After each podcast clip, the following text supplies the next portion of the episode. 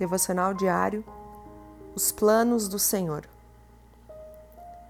Mas logo se esqueceram do que ele tinha feito e não esperaram para saber o seu plano. Salmos 106, 13. Todos nós vivemos diariamente situações boas e ruins. Alguns dias são melhores e outros não. Também enfrentamos situações difíceis que parecem não ter fim.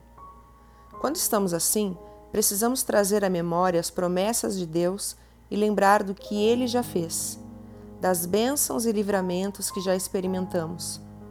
Não podemos nos esquecer que já vivemos situações que pensávamos não ter saída, mas o Senhor nos livrou como um pássaro do laço do caçador. O Senhor sempre tem um plano. O Senhor nunca é pego desprevenido. Descanse no Senhor e nos planos de Deus para a sua vida, porque são planos de bem e não de mal. Deus te abençoe.